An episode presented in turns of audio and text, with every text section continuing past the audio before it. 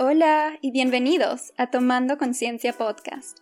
Mi nombre es Aitana Irizarry y esto es un espacio de aprendizaje, de reflexión y de motivación para mejorar tu bienestar, porque el trabajo más profundo se empieza tomando conciencia. Bienvenidos al episodio número 11 de esta segunda temporada. El día de hoy quiero que hablemos un poco de la soledad, pero no de la soledad desde una perspectiva negativa, desde algo que no se debe hacer, sino desde una perspectiva positiva, de por qué es importante aprender a estar solo, qué nos aporta, en qué nos beneficia y por qué muchas personas no se sienten cómodos estando a solas. Así que en este episodio vamos a explorar la soledad desde esa perspectiva más positiva. Primero que todo, nosotros somos seres sociales todo humano tiene ese deseo de conectar con otras personas, de compartir, de poder formar parte de un grupo, de ser importante dentro de un ambiente donde existen otras personas. Y eso no es malo, eso es natural. Pero eso en parte explica la dificultad que muchos de nosotros tenemos a estar solos. Yo ya les he mencionado que soy una persona más introvertida y a mí me encanta estar sola.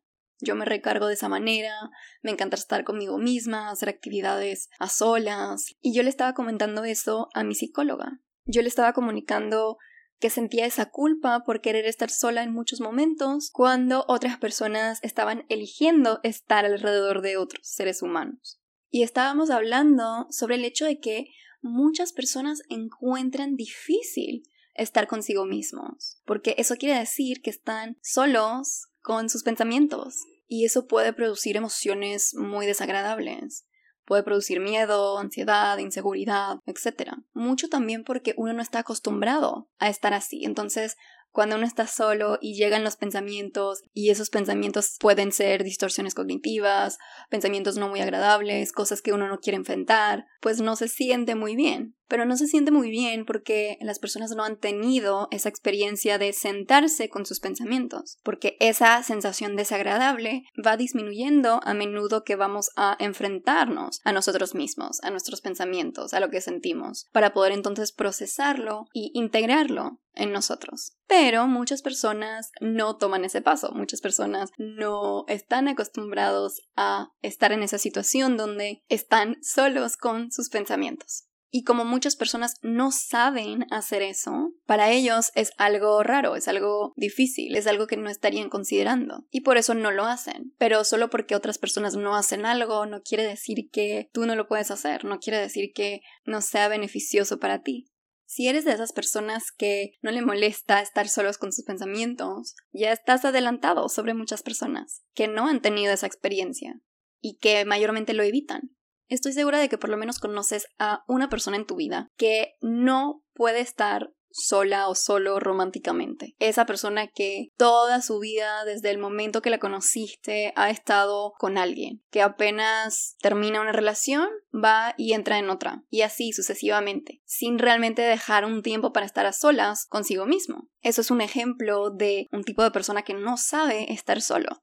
¿Y por qué eso es malo? En este caso, con este ejemplo, eso es malo porque uno no está tomando el tiempo de reflexionar sobre la relación que uno acaba de terminar. No está tomando el tiempo de entender cuáles son mis nuevos límites, qué es lo que yo aprendí, qué es lo que yo ahora necesito en base a lo que acabo de experimentar con esta persona, qué es lo que estoy buscando de otra persona, ¿no? O sea, de hacer esa reflexión para poder entonces entrar en una nueva relación que va a ser más madura, que va a ser más abierta, con más comunicación, etc. Cualquier tipo de cosas que uno tiene que mejorar, uno ahora ya lo sabe y uno sabe lo que está buscando y uno sabe lo que tolera y no tolera y entonces la relación que sigue va a ser mucho más duradera tal vez, pero más que nada va a ser más sana. Pero hay muchas personas que no se toman el tiempo de hacer eso, que solamente van de una relación a otra relación, a otra relación, a otra relación. Y eso también viene de el miedo, el miedo a estar solos, el miedo a no saber quiénes somos. Entonces necesitamos que otras personas definan parte de nosotros. Y eso no es muy sano, pero puede ser atractivo para alguien inconscientemente porque llena una parte de nosotros que nos da miedo enfrentar. Pero bueno, con todo eso, no quiero decir que estar en una relación es malo, no quiero decir que ser social es malo. Al contrario, ser social es bueno. Que te guste estar con otras personas es bueno, que te guste compartir, que te guste conectar, es bueno, te da un sentimiento de importancia, te da un sentimiento de pertenencia, pero todo en extremo es malo, en cualquier dirección. Estar solo 24/7 o estar con otras personas 24/7 no es bueno para ti. Pero si lo piensas, ¿cuántas veces estás realmente solo con tus pensamientos? De manera intencional, ¿eh? No estoy hablando, por ejemplo, si estás trabajando, no estoy hablando de los momentos donde estás haciendo tu trabajo solo, o si eres estudiante, los momentos donde estás haciendo tus tareas. No, estoy hablando de intencionalmente tener un tiempo para hacer tus actividades sola, o sentarte a entender qué está pasando contigo internamente, o sea, estoy hablando de un tiempo a solas que es intencional que uno ha realmente apartado en su día, en su semana, en su mes. Y tal vez piensas, bueno, no sé, no sé si yo sé estar solo. Piensa en las cosas pequeñas de tu día a día, empieza por ahí. Eres una persona que puede hacer sus mandados solo, sin tener a alguien que te acompañe. Eres una persona que puede ir a comer a un restaurante solo, hacer alguna actividad por tu cuenta. Puedes pasar algunas horas sin mandar mensajes o conectar por las redes sociales. Esos son algún tipo de cosas que mucha gente no puede hacer sola, que siempre necesita a alguien consigo mismo, al lado, ayudándole a hacer todo. Y no es necesariamente para ayudarle a hacer las cosas, sino más bien para estar, para tener otra presencia, para que no estemos solos. O sea, es todo un comportamiento de evitación. Cuando yo elijo, por ejemplo, ir a hacer mis compras o mis mandados con alguien, muy posiblemente estoy usando esto como un comportamiento de evitación a la situación. ¿Cuál situación? A la situación de estar sola, porque no puedo estar solo y con otras personas al mismo tiempo. Entonces, una de las maneras en las cuales estamos negando esa necesidad de soledad es a través de esos comportamientos de evitación. ¿Qué es lo que yo hago en mi día a día para evitar quedarme solo conmigo mismo? También hay otras maneras de negar esa necesidad. A veces las personas usan sustancias, por ejemplo, tomar alcohol o fumar o algún uso de drogas, porque todas esas cosas nos sacan un poco del momento, o sea, esas cosas lo que van a hacer muchas veces es ahogar esos pensamientos que estamos teniendo, porque a veces surgen muchos o a veces no sabemos qué hacer con ellos, entonces podemos llegar a tomar, por ejemplo. Entonces, esos son tipos de comportamientos, acciones que tomamos para evitar estar con nosotros mismos. Porque, como dije, se siente incómodo, tenemos miedo, no sabemos cómo lidiar con nuestros pensamientos o nuestras emociones. Y otra parte también es que no sabemos quiénes somos, no nos conocemos, tenemos miedo de descubrirlo, por ejemplo. Entonces evitamos al estar con otras personas, evitamos al tomar, evitamos a usar sustancias, evitamos haciendo otros comportamientos que nos van a permitir no estar solos. Pero la realidad y la importancia de aprender a estar solos está en el hecho de que existen tantos estímulos alrededor nuestro constantemente. Piensen en su día a día. ¿Qué tanto escuchan? ¿Qué tanto ven? ¿Qué tantos estímulos existe alrededor de ustedes que tiene algún impacto en ustedes? Porque ustedes lo perciben. Entonces, cuando se perciben tantos estímulos y tantos estímulos, esto va a abrumar la mente. Imagínense cuántas conversaciones se escuchan al día, los ruidos, los olores, las cosas que van a inundir sus cinco sentidos. Y es importante poder desconectar un poco de todo eso, de resetear la mente, de resetear cómo nos sentimos. Entonces, estar solo, primero que todo, nos ayuda a hacer eso. Es como una manera de limpiar nuestra mente de todos los ruidos, los sonidos, las conversaciones, todo, todo, todo que hemos estado acumulando a través de nuestro día, de nuestras semanas, de nuestros meses, etc. Eso te permite pensar mejor, eso te permite tomar mejores decisiones, eso te permite conectar contigo, realmente contigo y no con los estímulos que has estado absorbiendo de tu alrededor. Y muchas veces, cuando existe esa necesidad, pueden surgir también sentimientos de culpa que nos van a hacer evitar estar solos porque nos sentimos así, porque sentimos que estamos haciendo algo mal o que las otras personas no están entendiendo por qué estamos queriendo estar solos. Yo hablo de la culpa en mi último episodio y parte del sentimiento de culpa viene del hecho de que pensamos que tenemos que actuar de cierta manera. Yo tengo que hablar con mis amigos, mi pareja, mis familiares todos los días. Yo no puedo estar sola, yo tengo que estar con ellos. ¿Pero por qué? ¿Por qué me llega esta culpa cuando quiero separar mi tiempo para mí? Porque la mayoría de la gente está haciendo lo opuesto, está con otra gente, está siendo social, está evitando esa soledad. Entonces, cuando la mayoría de las personas están haciendo algo opuesto a lo que nosotros queremos estar haciendo, pensamos que nosotros estamos haciendo algo mal. Pero otra vez, que la mayoría haga algo no significa que sea siempre lo indicado, que es lo que hay que hacer, que es lo correcto. ¿Por qué es importante? ¿Por qué es importante aprender a estar solo? Aparte de esa necesidad de limpiar la mente, de resetear, etcétera, como ya lo mencioné, te ayudan otras cosas. O sea, te ayuda a tener una mayor capacidad para enfrentar las dificultades de la vida. Te ayuda a ser más resiliente te ayuda a reconocer, sentir, regular tus emociones. O sea, vas a aprender la regulación emocional a través de esos momentos a solas, porque vas a aprender a tolerarlas, vas a aprender a sentirlas y entonces con eso vas a aprender a manejarlas. También es un descanso social, o sea, te permite tomar ese break de otras personas para mejorar tus interacciones interpersonales. O sea, estás descansando socialmente otras personas para entonces mejorar tu relación con estas personas, porque es como un tiempo aparte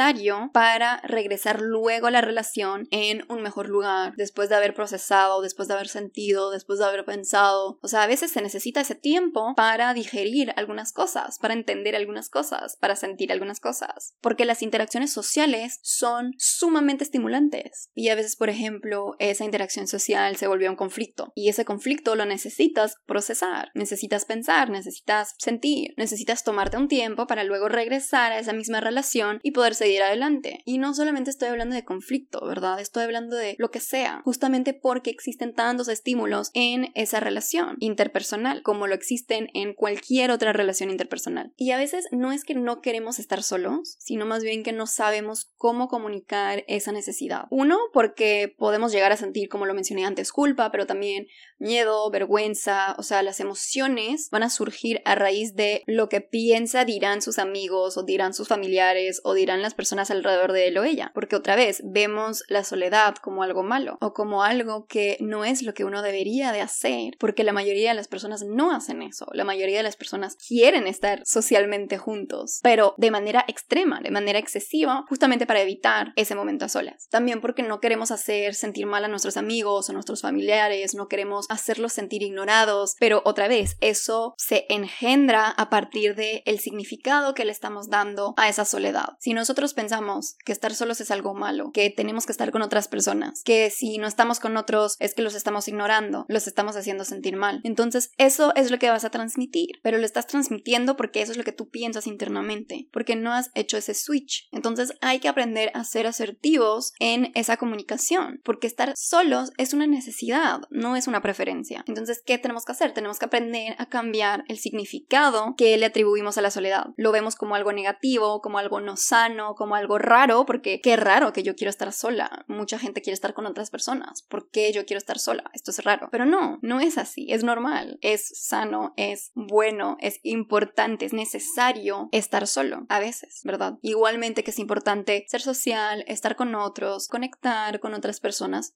a veces. Todo es cuestión de balance, todo es cuestión de encontrar un tiempo en tu vida para que ambas cosas puedan existir. Solo porque uno necesita su tiempo solas y lo toma, no quiere decir que esa persona no es social o que no le gusta estar con otro y viceversa. Pero es importante crear ese espacio. Y es difícil llegar a crear ese espacio si primero no cambiamos el significado que tenemos de la palabra en nuestra mente. Y eso puede llegar a ser algo inconsciente y por eso lo estoy mencionando ahora. Piensan un poco en el significado que tiene la soledad para ustedes? Cuando piensan en estar solos, ¿piensan automáticamente que esto es algo bueno o malo? ¿Cuáles son los pensamientos que les vienen a la mente? Ese paso, esa toma de conciencia sobre cómo nosotros percibimos la palabra es importante, porque de ahí vamos a entender, ok, de ahí existen mis resistencias, por eso es que yo estoy evitando estar a solas, porque yo le doy este mismo significado y este significado en mi mente es algo malo, entonces lo voy a evitar. Pero cuando llegamos a cambiar ese significado, cuando entendemos que estar solo, primero que todo, no es algo que vamos a hacer todo el tiempo. Y segundo, es algo que nos va a permitir hacer todo lo que yo mencioné. Mejorar nuestras relaciones interpersonales, mejorar nuestra toma de decisiones, mejorar la manera en la cual pensamos, en la cual sentimos, en la cual conectamos con nosotros mismos. Cuando entendemos todo eso, también entendemos que es importante separar esos momentos, esos espacios en nuestro día a día. Entonces, ahora la pregunta es cómo lo vamos a hacer. Y mi consejo es empezar chiquito. Siempre es mi consejo, ¿verdad? Pasito a pasito es la manera en la que vamos a, poder desarrollar esas habilidades cruciales que tal vez no tenemos. Y no hay nada de malo con no saber estar solo. ¿Por qué? Porque la sociedad no nos aprende eso. Porque justamente la sociedad nos dice, sé social.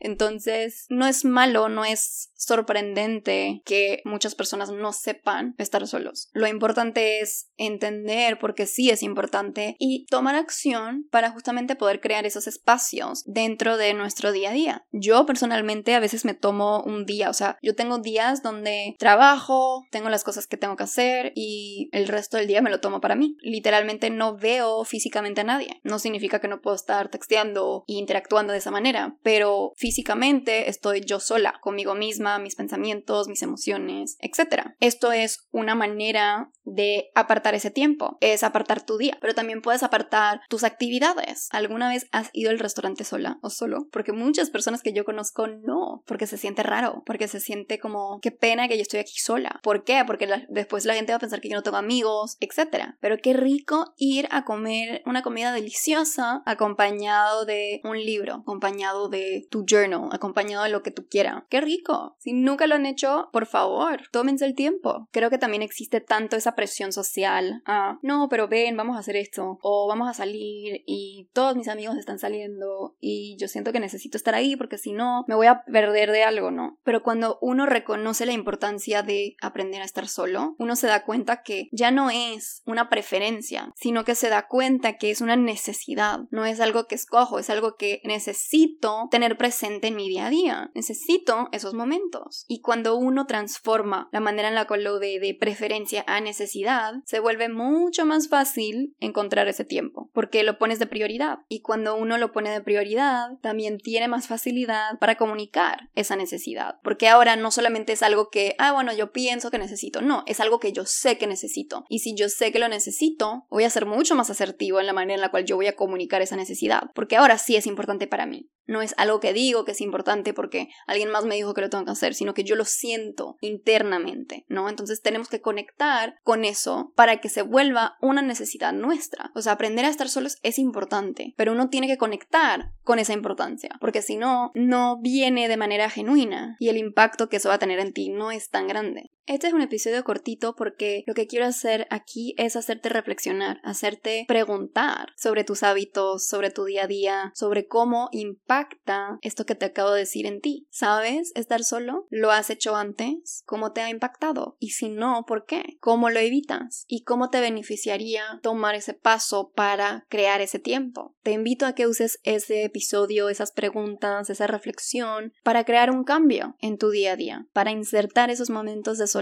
y para conectar contigo mismo, para aprender de ti, para regular tus emociones, para sentir, para pensar, para reflexionar y para hacer cualquier actividad, pero a solas, contigo, no siempre con alguien más. Así que te invito a hacer todo esto y te invito a que me cuentes un poco de tu experiencia cuando logres agregar esos tiempitos de soledad en tu día a día. Con esto dicho, cierro el episodio número 11 de esta segunda temporada. Espero que les haya gustado. Gracias por estar aquí, gracias por escuchar y ya saben que si tienen alguna pregunta, alguna duda o simplemente quisieran comentar sobre algo que escucharon en este episodio, me pueden escribir a mi correo electrónico a tomandoconciencia.com o me pueden encontrar en redes sociales como centro.conciencia o en mi sitio web tomandoconciencia.com. Espero que tengan un lindo día y nos vemos en el próximo episodio.